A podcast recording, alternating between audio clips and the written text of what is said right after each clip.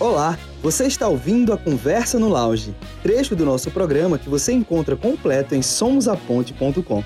Bom papo! E aí, pessoal, beleza? Rodrigo Bilbo por aqui em mais um Conversas no Lounge. E hoje eu estou aqui com ela, que é professora, é mãe, é esposa e observadora do ordinário.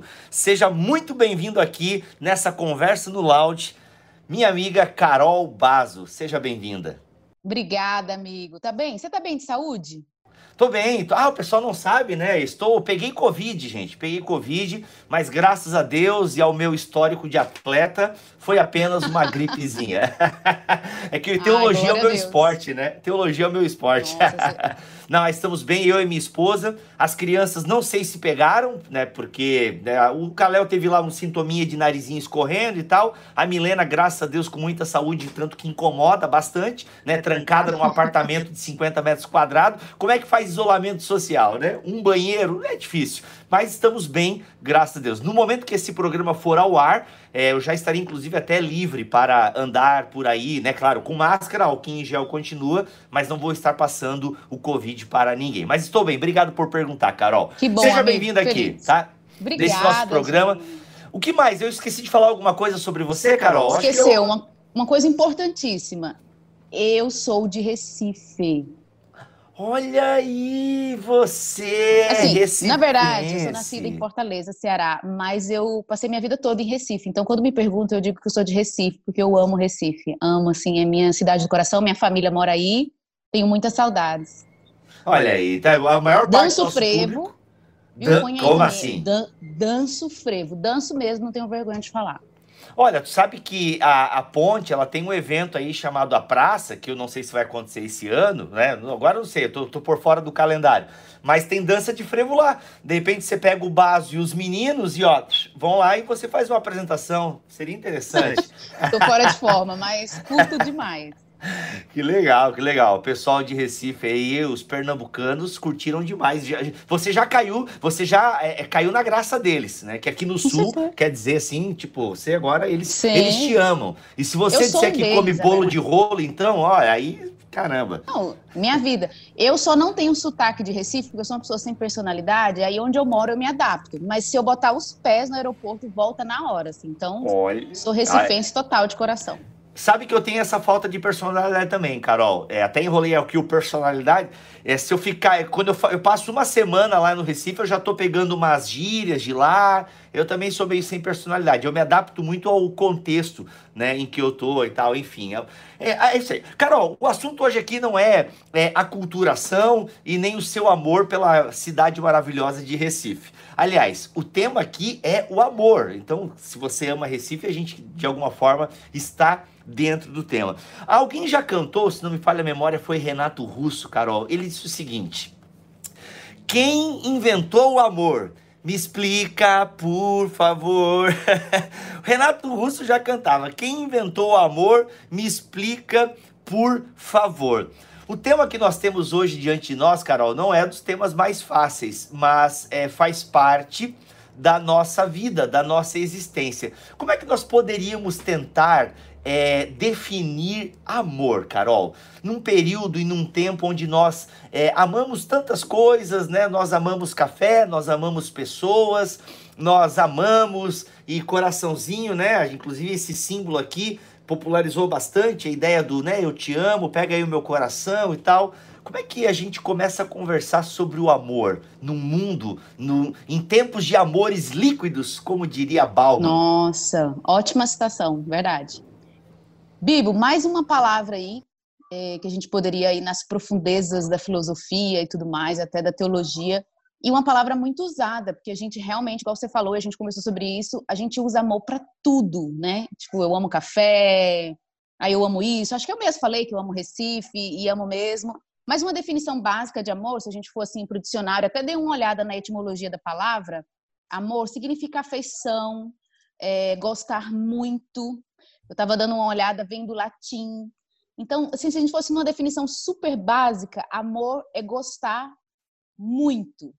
E também essa questão da afeição, que é uma palavra que a gente gosta bastante, né? Mas existe esse perigo da gente usar palavras é, de qualquer maneira. Eu não sou desse, dessas pessoas puristas, assim. Eu já vi gente que não canta parabéns para você, porque parabéns, então para os bens. Nossa, caramba! Não, eu, eu acredito que existem pessoas assim, eu acredito. Existem. E se você é uma delas está nos vendo, é, parabéns para você. e a gente não está mandando parar os bens, né? As palavras mudam de significado com com o tempo. Eu não sou purista nesse sentido, mas ao mesmo tempo, quando a gente usa uma palavra que tem um contexto, que tem algo, é, que tem um contexto, não tem um significado profundo para uma coisa muito simples e leviana, a gente bagunça assim o diálogo, né? Então eu acho legal também a gente ir no profundo da palavra e trazer aquilo que é importante, não perder isso aí. Posso ler uma poesia? Olha, mas que é eu trouxe claro. para este Perfeito. momento. Claro, fica à vontade. Por favor, amplie ela na câmera aí, põe só a Carol agora, que ela vai. Você tinha que declamar a poesia, mas pode ler só, vai lá. Eu sou muito bom nisso, é. É porque assim, quando você falou o tema, na hora me veio essa frase, que é da poesia da Adélia Prado, não me falou em amor, essa palavra de luxo. Me veio na mente, assim, aí eu, nossa, é uma poesia da Adélia.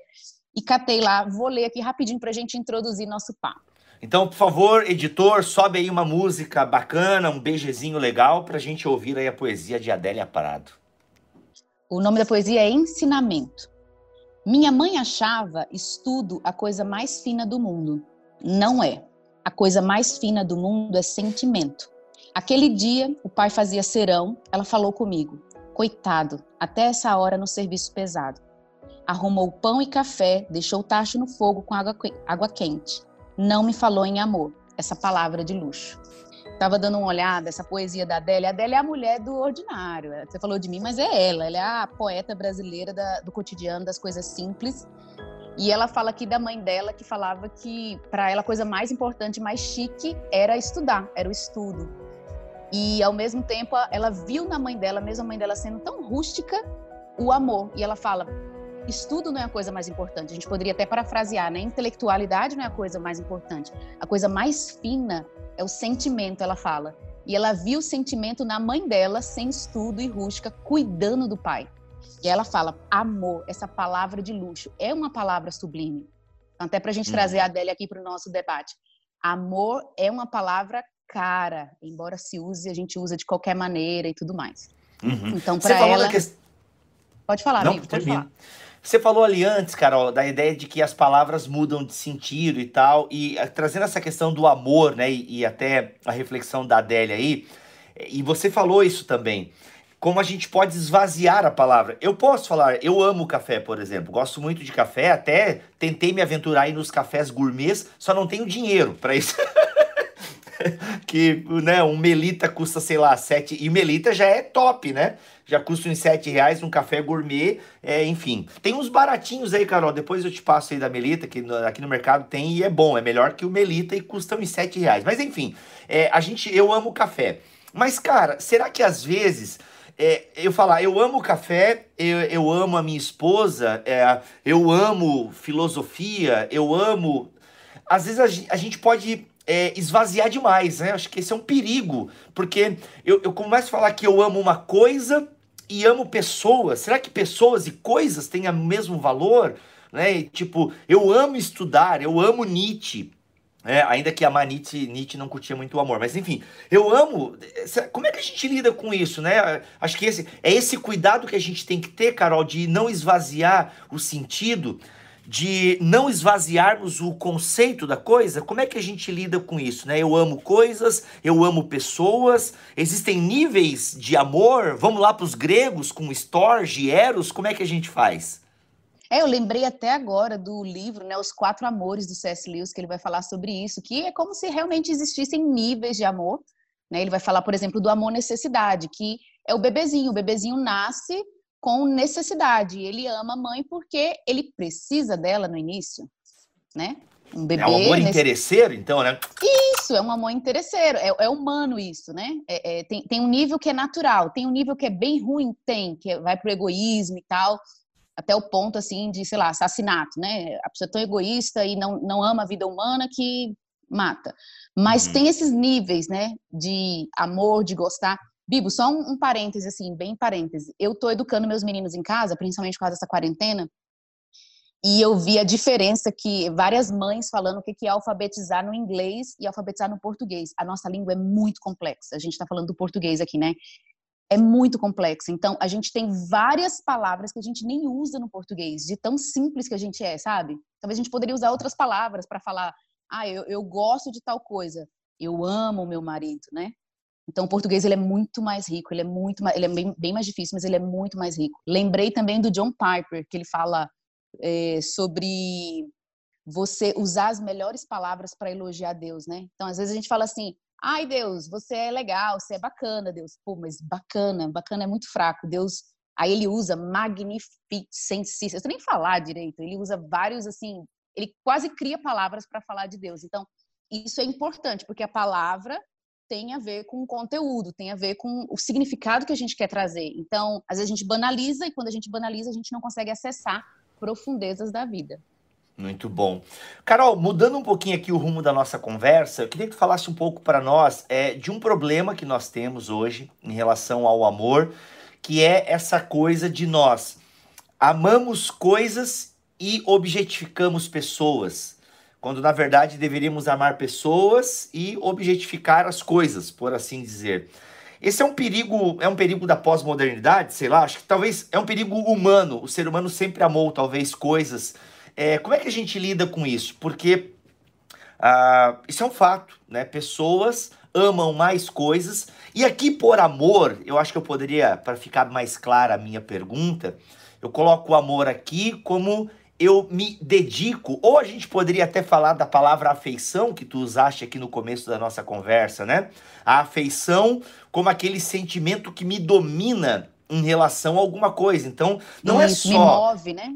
Me move, isso é maravilhoso. Então, assim, a afeição e amor aqui é um amor que me move. E é incrível como nós quando nos damos por conta, amamos mais a nossa carreira, amamos mais um esporte, um jogo, ah, amamos mais alguma outra coisa e não as pessoas. Por que, que a gente tem esse problema de muitas vezes objetificar as pessoas e amar os objetos? Eu acho, Bibo, que as relações humanas elas são muito complexas, profundas e exigem muito da gente, sabe? Se a gente pensar nas relações como casamento e maternidade, é algo assim dificílimo naturalmente de, sabe, acontecer. Você se juntar a outra pessoa, você juntar suas finanças, morar na mesma casa, as pessoas vê, a pessoa vê todo o seu defeito, você vê o do outro. É, fidelidade matrimonial é difícil, maternidade é muito difícil. Então, é, para o ser humano, naturalmente, é um desafio a relação humana. Então, para o ser humano é muito mais fácil relacionar com objetos, porque eles não vão te dar trabalho é mais fácil relacionar com bichos e plantas. tá aí os cachorros, é os pets, né? É um Nossa, mercado tá que em alta. pra caramba. Tá Poxa. Né? Uma crescente aí, irmão. Aqui em Joinville tem, e deve ter em Recife, deve ter aí, até em Montemor deve ter, que é uma cidade aí de 3 mil habitantes. é, tipo hospital, isso. hospital 24 horas para cachorro, né? As pessoas é, realmente assim, amam cachorro como se fossem filhos, né? Isso. Assim, galera do pet, a gente ama vocês, mas existe uma, uma prioridade, assim, né?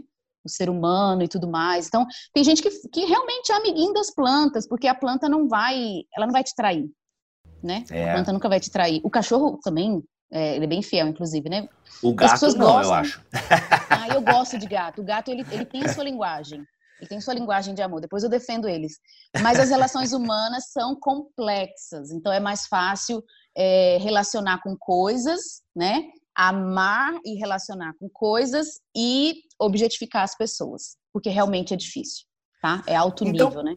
Então quer dizer que amar, Carol, de certa forma, né, e ter afeição por uma pessoa, ou seja, algo que me move em relação ao outro ou em relação a uma comunidade, quer dizer que escolher o caminho do amor é de alguma forma se tornar refém do outro?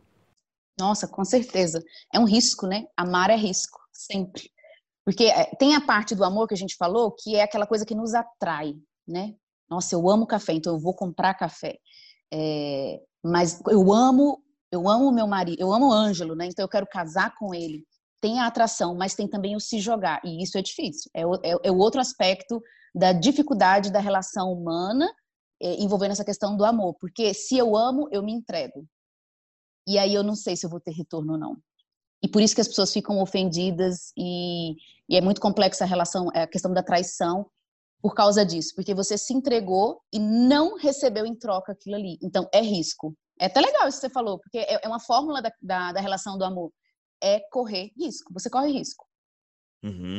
Então, como é que eu posso diagnosticar que eu amo e sou amado? A gente conseguiria falar, falar sobre isso? A gente conseguiria, é, sabe, diagnosticar o amor? Que, ah, eu, ó, eu sei que eu amo por causa disso e eu sei que sou amado por conta disso. Será que a gente consegue? Vou dar um passinho para trás, rapidão, assim, para a gente chegar nesse ponto. É porque a gente precisaria entrar na definição, assim, sobre amor, né? Então, por exemplo, hoje em dia, às vezes talvez a pessoa que viu o, o tema desse lounge hoje, amor, imaginou algo rosa, imaginou coração, imaginou o gif da tia que manda, né, com flores rosas de manhã no WhatsApp. Porque hoje é, é, amor lembra muito sentimentalismo, só sentimento, só essa questão do coração, da emoção, da atração, que assim, eu creio que é parte do amor, né?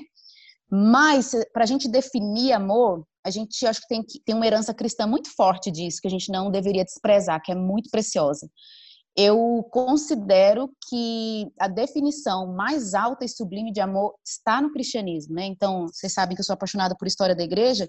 Eu tenho que trazer aqui, por exemplo, um, um cara chamado Agostinho. Agostinho falou muito sobre a Trindade, né, sobre o Deus Trino, e ele falou da Trindade sobre essa perspectiva do amor. Ele dizia que e é um aspecto do amor que eu queria chegar para definir, essa definição cristã, que o amor é sempre para fora. Então ele falava assim, que o amor é uma relação porque você tem o amante, aquele que ama, o amado, né, que é o alvo do amor, e o amor em si. Né? E ele exemplificou isso na Trindade, mostrou isso na Trindade, como Deus ama o Filho e o Espírito Santo, sendo essa própria relação do amor, né? esse vai e vem. E a gente tem até a dança da Trindade, né, que o pessoal fala. Então assim, que é a pericorese, amor, né, a pericórese. E, então, a definição do amor cristão é que você não ama a você mesmo, você ama o outro. Então, é algo com a direção para fora, né? Então, uhum. é, a gente, como cristão, conhece muito João 3,16. Mas um ótimo versículo é 1 João 3,16, que pouca gente conhece. É, nisso conhecemos o amor. Cristo deu sua vida por nós e nós devemos dar a vida pelos irmãos. Então, a definição é, cristã do amor é que amor não é só um sentimento, não é só o coraçãozinho, não é só a florzinha, não é o rosinha, não é o frisson da paixão quando a gente está apaixonado pelo namoradinho, sabe? É, amor cristão significa sacrifício, significa dar a vida pelo outro. Então, elevou o nível de uma forma que, assim, é o, é o alto nível do amor. Então, aí a gente pode até voltar com a Adélia, com a Adélia Prado, né? É uma palavra de luxo, é caro, o amor é caro. E a gente vê isso, né? Não poderíamos deixar de citar na vida de Jesus. Uhum. Deus nos amando, pagando um preço bem alto, tá? Lá em cima, né? O nível. Uhum. É, tu trouxe agora a questão aqui religiosa, a questão é, do próprio amor de Deus. Eu penso que todo mundo já ouviu falar sobre o amor de Deus e o quanto Deus ama a sua criação. Inclusive, até alguns questionam esse amor por conta do sofrimento que há no mundo e tal. Mas se esquece que o próprio Filho de Deus, né, a, a sofreu, né, e sofreu para nos livrar de um sofrimento muito pior, que é a ira de Deus por toda a eternidade. Mas eu acho interessante trazer aqui a questão do amor porque nós precisamos ter um padrão de amor, né? Tá, qual que é o padrão de amor? Como é que, como é que eu sei que eu amo? Como é que eu sei que eu sou amado? Bem, a gente precisa ter um padrão. E eu acho que não existe padrão mais elevado, não existe padrão mais divino, por assim dizer, do que o próprio Deus e essa relação é, de amor, né? Porque como Deus mostra que nos ama, né? E nisso sabemos que Deus nos amou né? Cristo foi lá e morreu por nós, sendo nós ainda pecadores. Então percebam, e, e, eu penso que o amor, isso é uma característica muito grande do amor, é essa entrega para fora, como tu bem colocaste. Então o amor, porque o amor próprio, né? Hoje em dia a gente vive muito, Carol, a ideia do amor próprio.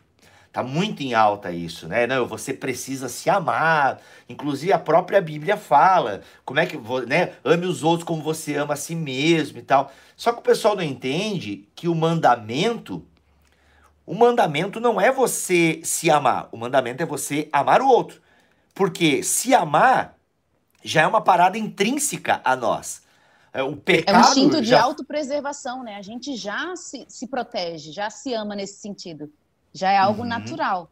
Sim. Então, então a Bíblia está falando para a gente fazer o exercício contrário agora, né? Para fora. Então, o amor é, é esse sempre apontar para fora, né? O amor, o amar é isso, é eu me entregar pelo outro. E o padrão que eu tenho é o padrão do próprio Deus que se entregou. É, essa fórmula cristã é muito louca, né? Assim, o, o cristianismo é aquela coisa, é, é, é, o contrário do mundo mesmo. Porque Deus fala sobre a gente é, perder a nossa vida porque a gente vai ganhar. É um paradoxo. E isso a gente vê nas coisas naturais da vida. Assim, sabe essa coisa de que a verdade de Deus está estampada no mundo? A gente vê isso. Você só consegue experimentar níveis é, de amor quando você se entrega pelo outro. E parece que você vai morrer, mas você não morre. Eu estou experimentando isso, né, na maternidade. Meu Deus, meu Deus. O amor materno é a coisa mais louca do mundo. Eu penso toda hora que eu vou deixar de existir. De tanto que eu sirvo esses meninos, pelo amor de Deus. é uma coisa muito louca. É. Eu penso, tem hora que eu falo pro Ângelo assim, acho que eu não existi hoje. Onde eu tava? Porque eu fiz tudo para eles. Mas o nível de amor que a gente experimenta, sabe? É, dessa uhum. relação, essa relação complexa e arriscada, né? Uhum. E até uma coisa interessante, Carol, é que a relação de amor que você tem, né, que você está se doando pelos meninos, mas só para nossa audiência saber, é, são meninos adotados, né? Vocês adotaram ele já grande, né? Com quantos anos eles têm? Agora estão com oito, mas a gente adotou com sete. Olha só, então é uma relação que vocês já têm uma relação com eles, né, um pouco mais tempo, mas que eles estão com vocês tem pouco tempo, por assim dizer. E é uma relação muito legal porque nós também somos filhos de Deus porque fomos adotados, né? E essa relação de amor, né? Por exemplo, eu sou pai também. E, cara, é incrível. E eu sou um cara, cara, que eu, fui, eu era filho único, vai pegando aí. Eu fui, filho único não, eu sou caçula. Então eu fui criado como filho único. Então, assim, gente, filho caçula e filho único são egoístas por natureza. Entendeu? É são egoístas por natureza. Então eu meio que cresci um pouco egoísta, sabe? E, e é incrível quando veio os filhos e veio primeiro a Milena, como. Porque no casamento tu já é um pouco lapidado, porque no casamento você também já se entrega pro outro, né? Mas ainda você se preserva bastante e tal, né? Você consegue manter bastante coisa sua. Chega na hora da paternidade, você desmorona quase, né? Porque você começa a viver em prol daquele ser, né? Daquela, daquele outro. E isso é muito bonito, né? E a gente tem que tomar cuidado, que é um perigo que os pais cometem às vezes, que acabam até se anulando, né? Porque amar também não significa se anular, né? Dá pra Sim. gente falar sobre isso. Sim, é. Isso é bem legal de falar. Bibo, eu vou falar assim, por nós aqui em casa. A gente poderia ter, sei lá, adotado três gatos, cinco cachorros, quatro samambaias, sabe? Mas nunca ia ser a mesma coisa. Não ia correr o risco, sabe? E não ia correr o risco de, de dar sem receber nada em troca, mas a gente recebe. Então, a, o ser humano, eu, tô apaixonada, assim, por essa complexidade do ser humano. Quanto que os meus meninos desenvolveram amor, quanto que a gente desenvolveu amor. É claro que a gente crê e tem fé que é Deus que nos capacita a amar eles, né, como Deus ama. Mas eu, eu sou muito da bandeira da vida real, sabe? É, e amor, assim, no aspecto cristão, ele tem sentimento? Tem, né? Mas ele também é muito atitude, muito ação, que é o se doar, é, é, se colocar no lugar do outro. Vamos lembrar, né? Até aconteceu agora essa notícia essa semana do menino que, que protegeu a irmã do ataque do cachorro, né? Lindo, eu acho que é uma cena muito legal assim sobre essa questão do amor. É a atitude, é se colocar no outro. Às vezes a gente até pensa, ah, eu morreria no lugar de fulano por amor. Mas e no dia a dia? O que, que a gente faz é, por amor, né? Que atitude a gente tem? De uma mãe que talvez trabalha é, menos e ganha menos para se dedicar mais ao filho, que faz uma comida, que faz um almoço, um marido, sei lá, que lava uma louça, coisas pequenas que demonstram sacrifícios diários de amor, de entrega, né, pelo outro. Eu amo o outro, né? Uhum. E também me deixo ser amado. Alguém já disse, eu não lembro quem, que amar o mundo é fácil difícil é amar as pessoas, né? Sim, exatamente. É então é, justa, é justamente essa ideia de que o amor ele, ele, ele se demonstra e é demonstrado no cotidiano, no ordinário. Sim, sim. E aí a gente poderia vir com 1 Coríntios 13, né? Que é maravilhoso. Também você citou, né? O. Esqueci o nome. Renato, Renato Russo. Russo. Nossa, e ele é canta demais. Monte Castelo, né? Demais, ali é uma silhueta, né? Um, um desenho do que, que é o amor super bem, super bem desenhado, o amor é paciente, é bondoso, não se ira, não arde em ciúmes. Meu Deus, aquilo é uma uhum. definição, um quadro excelente, né, sobre o que é amor na prática.